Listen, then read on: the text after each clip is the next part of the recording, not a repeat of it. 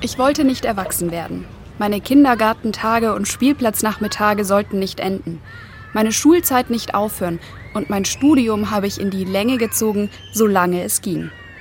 Denn jeder neue Schritt bringt mich meinem Lebensende näher und jede verstreichende Lebensphase führt mir meine Vergänglichkeit vor. Inzwischen arbeite ich, habe in meinem Spiegelbild erste Falten entdeckt und gerade meinen 32. Geburtstag gefeiert. Darling, what you gonna do? You can't be always 22. You can't always be 22. Du kannst nicht für immer 22 bleiben. Und jetzt ist wahrscheinlich sogar ein Drittel meines Lebens vorbei. Vorbeigegangen, während ich versucht habe, es anzuhalten. Aber Zeit läuft. Ich kann nur versuchen, sie bewusst und schön zu erleben. Nur, was ist wirklich wichtig im Leben? Nach Antworten suche ich bei den Menschen, die den Großteil des Lebens schon hinter sich haben. Ich hatte immer Glück. Und wenn man 100 wird, zufrieden ist. Ne? Aber der liebe Gott hat auch immer gesehen, dass ich immer auch Gutes getan habe. Und deswegen geht mir auch gut. Dass ich immer noch das Leben bejahe und mich über Kleinigkeiten halt freue dann. Zum Beispiel, wenn ich beim Rami Cup bin. mein Leben als Bilanz. Was macht es lebenswert? Eine Sendung von Sophie Rebmann. Eine Woche lang darf ich im Generationenzentrum Sonnenberg in Stuttgart ein- und ausgehen. Hohe Nadelbäume ragen vor dem Eingang in den Himmel. Aus dem angeschlossenen Kindergarten dringen Kinderstimmen. Diese letzte Station im Leben wirkt hell und freundlich.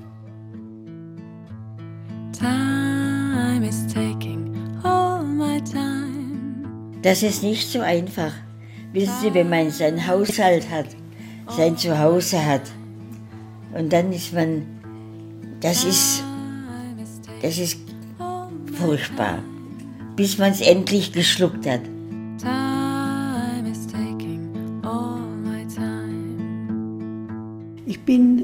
Kriegsfuß mit den Zahlen, die sonst immer meines war. Alle auswendig, alle Geburtstage, alles. Und das äh, macht mir auch zu schaffen, dass der Abbau schon lange begonnen hat. Und es wurde mir auch medizinisch bestätigt. Ich habe gefragt. Es scheint, als würden sich die Sinne mit dem Alter zurückziehen und der Mensch immer mehr in den Körper verkriechen. Angst vor dem Alter braucht man dennoch nicht zu haben, sagt Clemens Terschrömer, Leiter des Deutschen Zentrums für Altersfragen. Die Lebenszufriedenheit bleibe im Alter relativ stabil. Ich glaube, was mit dem Alter steigt, und das zeigen auch viele Studien, das sind die Fähigkeiten, die eigenen Ansprüche an die Gegebenheiten anzupassen. Dass man eben nicht mehr sagt, es ist jetzt unbedingt notwendig zu joggen. Man geht dann eben spazieren und sagt, das ist jetzt meine sportliche Betätigung. Ähm, vorher Lauer. auch einen kleinen Hinweis darauf geben, was auch uns in der zweiten Stunde von Kaffee der Tee beschäftigen wird. Natürlich auch der Hallo. Tod der Queen, die ja vergangenen Donnerstag im Alter von 96 Jahren ich habe schon lange gewartet. Wir waren verabredet, richtig? Magdalena Lauer, eine kleine Frau mit festem Schritt und festem Händedruck, hat sich ihren letzten Ort im Leben gemütlich eingerichtet. Auf ihrem Bett liegt eine grasgrüne Wolldecke, auf dem Sideboard gegenüber gerahmte Fotos von ihren Eltern und Kindern, Enkeln und von Familienfesten. Ein ganzes Leben, 99 Lebensjahre, reduziert auf 20 Quadratmeter. Man muss sich halt anpassen. Ne? Ich habe vielleicht drei Jahre gebraucht. Ne? Und ich bin ja froh und dankbar, dass ich gesund bin. Wenn ich jetzt krank wäre, dann wäre das auch wieder anders. Ne? Du, meine Nachbarin, die liegt da, die kann gar nichts mehr. Und da muss ich sagen, ich bin Gott froh, dass ich gesund bin. Ja. Frau Lauer hört und sieht zwar wenig, aber sie kann noch alleine laufen und sie hat ihre festen Rituale. Und abends, wenn ich dann Dings vom Fernsehen was gucke und da trinke ich noch ein Tannenzäpfle. Das ist meine Schlaftablette. Vor dem Schlafengehen ja. ein Bier, nach dem Aufstehen Atemübungen. Gymnastik habe ich immer gemacht. Atmen und Bewegung. Richtig einatmen, so. Hoch, hoch. Sie steht auf, nimmt ihre Arme in die Höhe. Mit der Nase einatmen, mit dem Mund ausatmen. Einatmen. Dass Gesundheit entscheidend für die Lebensqualität ist, bestätigt auch der Altersforscher Clemens Teschrömer. Aber auch andere Privilegien spielen eine Rolle. Menschen, die gesünder sind, Menschen, die mehr Geld zur Verfügung haben, Menschen, die eine höhere Bildung genossen haben, das sind Personen, die mit ihrem Leben in der Regel zufriedener sind. Und da ist natürlich völlig klar, dass diese drei Dinge alles Voraussetzungen für die Teilhabe an gemeinsamen Aktivitäten und am gesellschaftlichen Leben sind. Jetzt hat's geklopft. Aha. Wie trinken Sie denn Ihren Kaffee, Frau Lauer? Da Nein. kommt jemand mit Kaffee und Kuchen zu Ihnen. Ah. Also Essen und Trinken gibt's genug. Was, wie trinken Sie denn Ihren Kaffee? Schwarz? Die, die möchte mit Milch. äh, Ich Mit Milch. Schwarz. Dann hole ich die noch. Ja. Ich esse lieber wenig, aber gut. Aber so kochen, wie wir daheim gekocht haben, das kann man ja nicht verlangen. Schmeckt's Ihnen trotzdem? Nee, aber ich kann ja immer noch ein bisschen was reintun. Meine Butter oder so.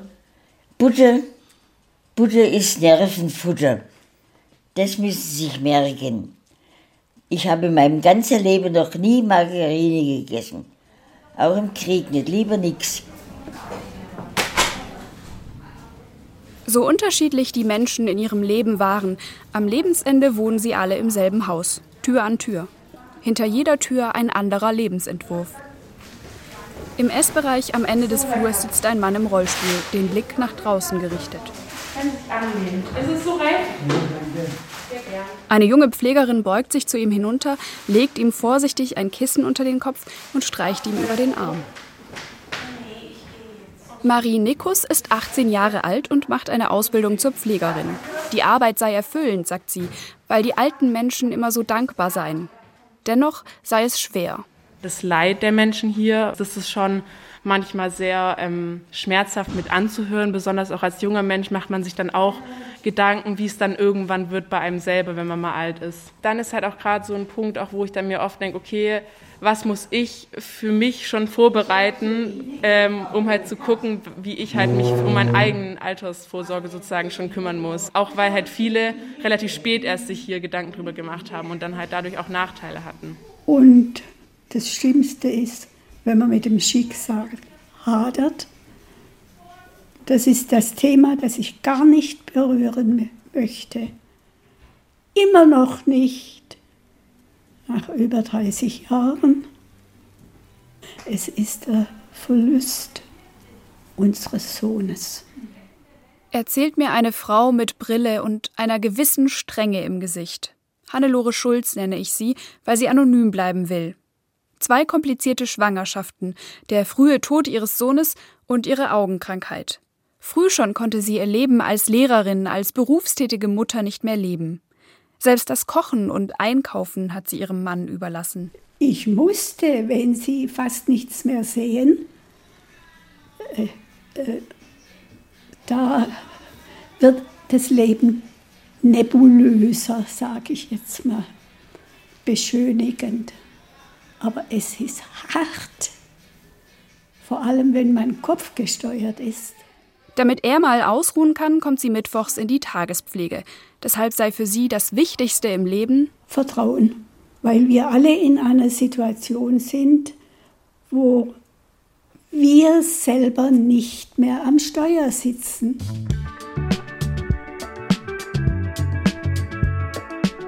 Ich bin hierher gekommen, um zu erfahren, wie man ein gutes Leben gestaltet.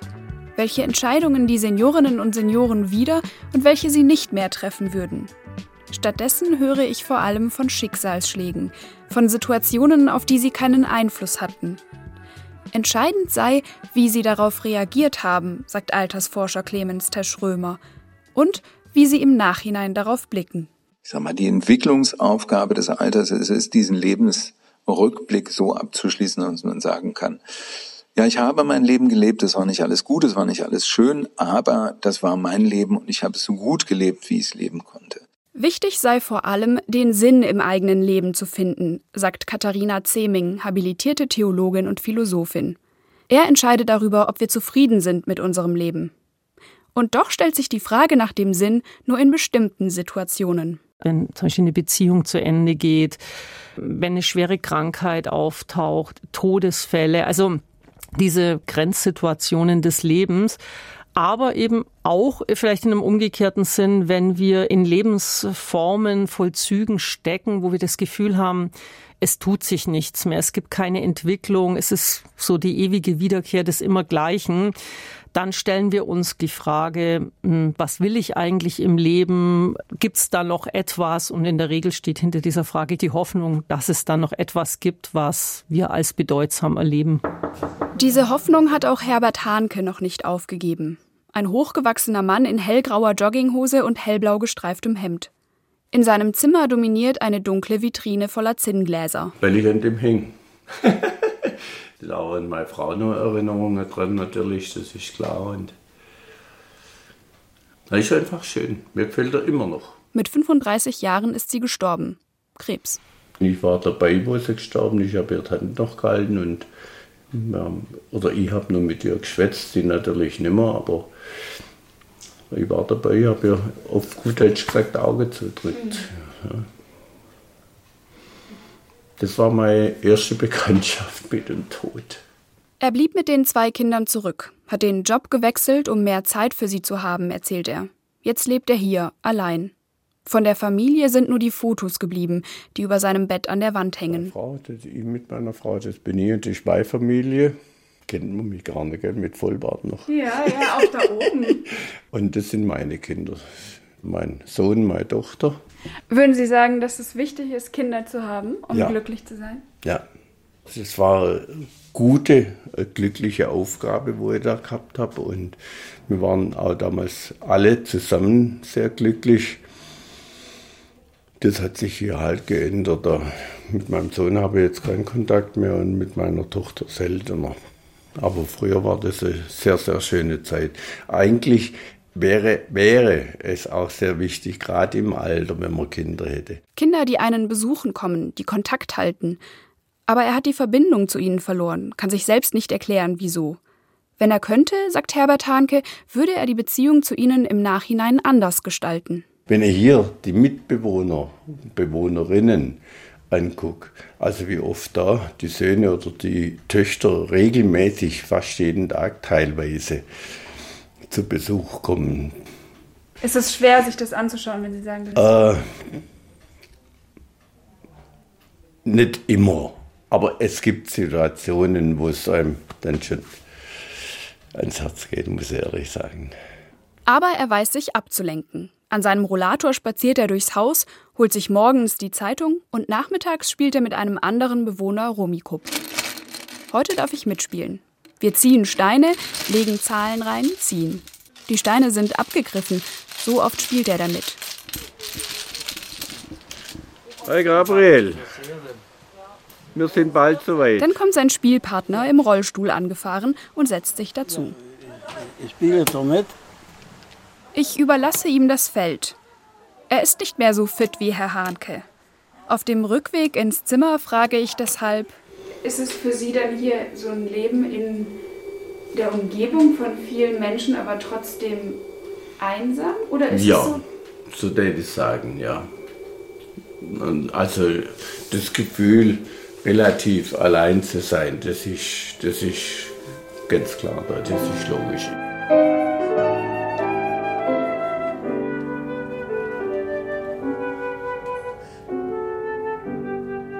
Am Sonntag ist ökumenischer Gottesdienst im Generationenzentrum am Sonnenberg.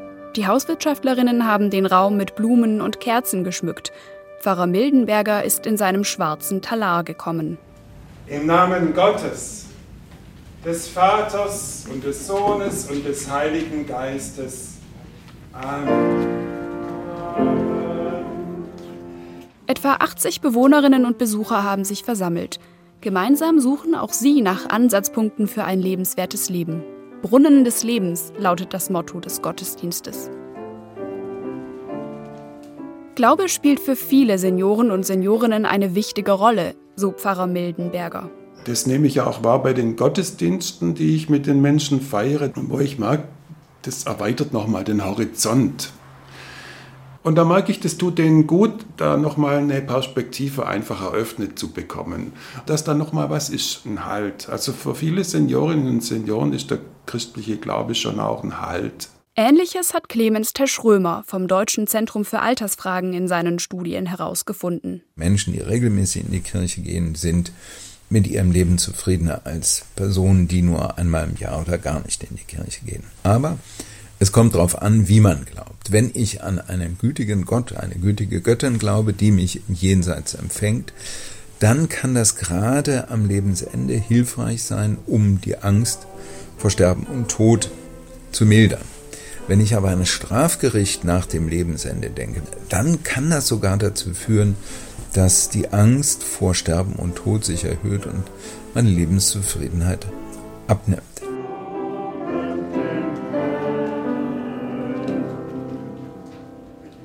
Jemand was sagen, was, er, was, ihr, was ihm oder ihr Kraft zum Leben gibt. Ich komme gern zu Ihnen, dann können Sie es gerne ins Mikrofon sprechen. Wenn die Sonne scheint. Was für ein Energiespender, gell, wenn die Sonne scheint. Haben wir noch Kraft, weil ich komme zu Ihnen. Die Liebe. Oh, sagen Sie es laut, ich glaube, das ist schon was, was Die Liebe. Natürlich die Liebe. Die Bewohner haben sich vorab mit den Pflegekräften Gedanken über ihre Kraftorte gemacht, diese auf bunte Kärtchen notiert und an eine Stelltafel gepinnt. Ein buntes Kartenmeer. Ich bleibe davor stehen und frage mich, ob es wirklich diese Momente sind, die im Leben zählen. Wichtig sind Glücksmomente und Kraftorte sicherlich, aber ob die ein Leben zusammenhalten? Nein, sagt Theologin und Philosophin Katharina Zeming. Glücksmomente sind tatsächlich so Elemente, die im Alltag ähm, auftauchen, die sie eben genau dadurch gekennzeichnet sind, dass sie meistens einen Anfang und ein Ende haben, ne? während das Sinn eher etwas ist, würde ich sagen, der sich eher wie so eine Hintergrundfolie verhält. Es ist genau das, was in so einer Lebensbilanz auftaucht. Zum Beispiel der Besuch der Enkel, da stehen Werte auch dahinter. Familie als etwas, was wir positiv erleben, Beziehung gestalten. Und das führt eben auch zu so etwas wie einer Sinnhaftigkeit. Ähm, Nachdem es aber halt nicht nur die positiven Elemente im Leben gibt, sondern auch negative, äh, müssen wir die ja auch irgendwo gut in unser Leben integrieren können, äh, wenn wir daran nicht zerbrechen wollen. Und ich würde sagen, da haben wir mit dem Sinn eine größere Dimension, die aber wesentlich weniger im Vordergrund steht, lebenstechnisch. Time goes by.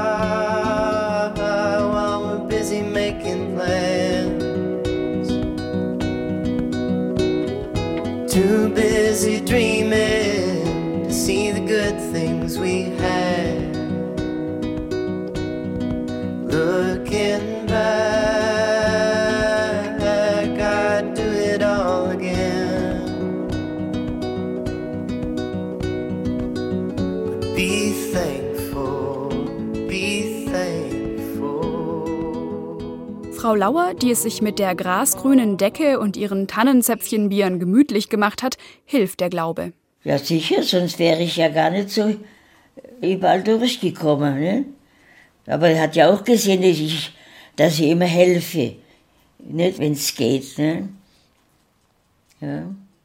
ja, und da, wo wir in Sachsen waren, in dem, wo wir nachher äh, drei Tage ein Brot hatten, ne? Und der eine war ja von Stuttgart, ne? Immer wieder verwirren sich ihre Erzählungen in den Wirren des Krieges. Doch sie klingen nicht traumatisch. Frau Lauer ist dem Krieg nicht ausgeliefert. Sie entscheidet immer selbst und trifft unterwegs Menschen.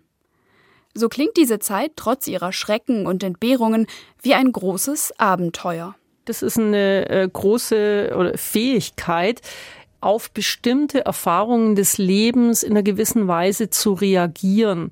Zum Beispiel Menschen, die einfach, ähm, sagen wir mal, eine Fähigkeit zur Dankbarkeit haben, die werden wahrscheinlich tendenziell eher mit ihrem Leben halbwegs zufrieden sein, weil sie zum einen nicht alles für selbstverständlich erachtet haben, was ihnen widerfahren ist. Dann hat es, glaube ich, damit zu tun, wie wir überhaupt ähm, mit Ereignissen umgehen, die uns widerfahren. Also haben wir das Gefühl, wir haben in unserem Leben einen gewissen Gestaltungsspielraum gehabt. Also wir wissen auch aus der Psychologie, dass dieses Thema der Selbstwirksamkeit schon eine Rolle spielt. Also Menschen, die das Gefühl hatten, im Großen und Ganzen ihr Leben doch so gestaltet zu haben, wie Sie es in etwa sich vorgestellt haben, führt in der Regel wahrscheinlich auch dazu, dass man am Lebensende dieses Leben als halbwegs ähm, zufriedenstellend empfindet, bei all dem, was auch an Negativem passiert ist. Was Katharina Zeming sagt, berührt mich. Wirken. Ist es nicht das, wonach ich suche? Was mich so oft bewegt und nicht in Ruhe lässt? Ich merke, ich will verändern, formen, Spuren hinterlassen.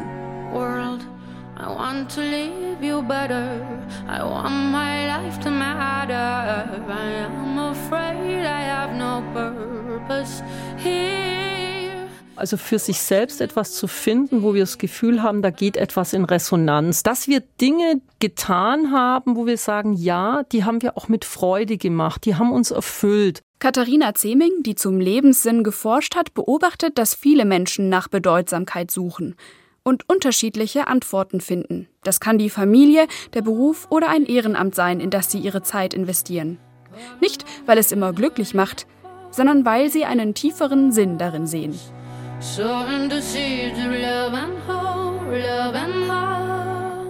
Frau Lauer holt ein ungerahmtes Foto von ihrem Nachttisch. Darauf ist sie mit einem Mann zu sehen, beide schick gekleidet mit roten Wangen. Das war meine Herzensliebe. Wir hatten keine Beziehungen sonst. Und ich war damals 17, 18 und wir konnten uns ja damals nichts verhüten. Und da habe ich zu ihm gesagt, ich habe dich wirklich gern und lieb, aber ich möchte im Krieg kein Kind. Sie trennen sich und kurze Zeit später bekommt sie einen Abschiedsbrief. Er habe eine andere Frau kennengelernt, werde heiraten, sie sei schwanger. Ich bin auf dem Boden gelegen, ich habe geheilt, ich habe geheilt.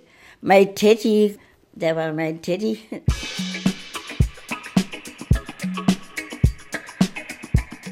Nach Jahren erfährt sie durch Zufall, wo er wohnt, schreibt ihm und sie verabreden sich zu einem Treffen. Mir ist das Herz stehen geblieben. beim Heimattreffen in Bielefeld. Mhm. Da war das Schlesiertreffen und da haben wir uns wieder gesehen. Hätten Sie es im Rückblick anders gemacht? Wieso? Da kann man ja nichts ändern. Jetzt im Alter hat er wieder den Hauptplatz in ihrem Leben eingenommen. Auf dem Nachttisch steht nur sein Foto, keines von ihrem Ehemann.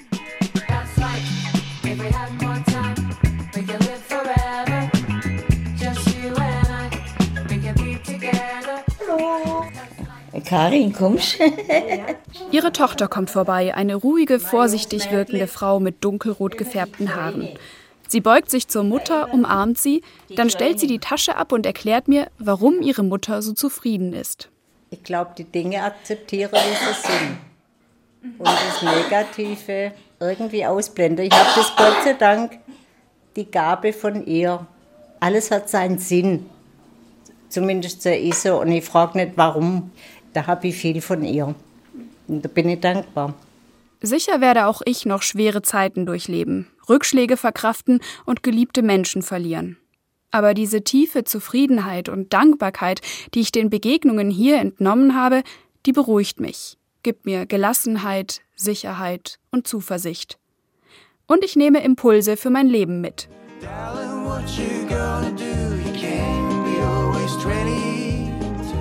Vor allem Dankbarkeit, Bereitschaft zur Anpassung, Entschlossenheit, weiterhin den eigenen Träumen zu folgen und in Freundschaften zu investieren.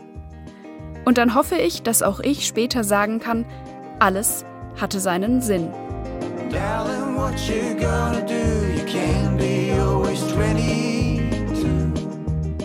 In SWR 2 Glauben hörten Sie eine Sendung von Sophie Rebmann, Mein Leben als Bilanz. Was macht es lebenswert? Redaktion Nela Fichtner.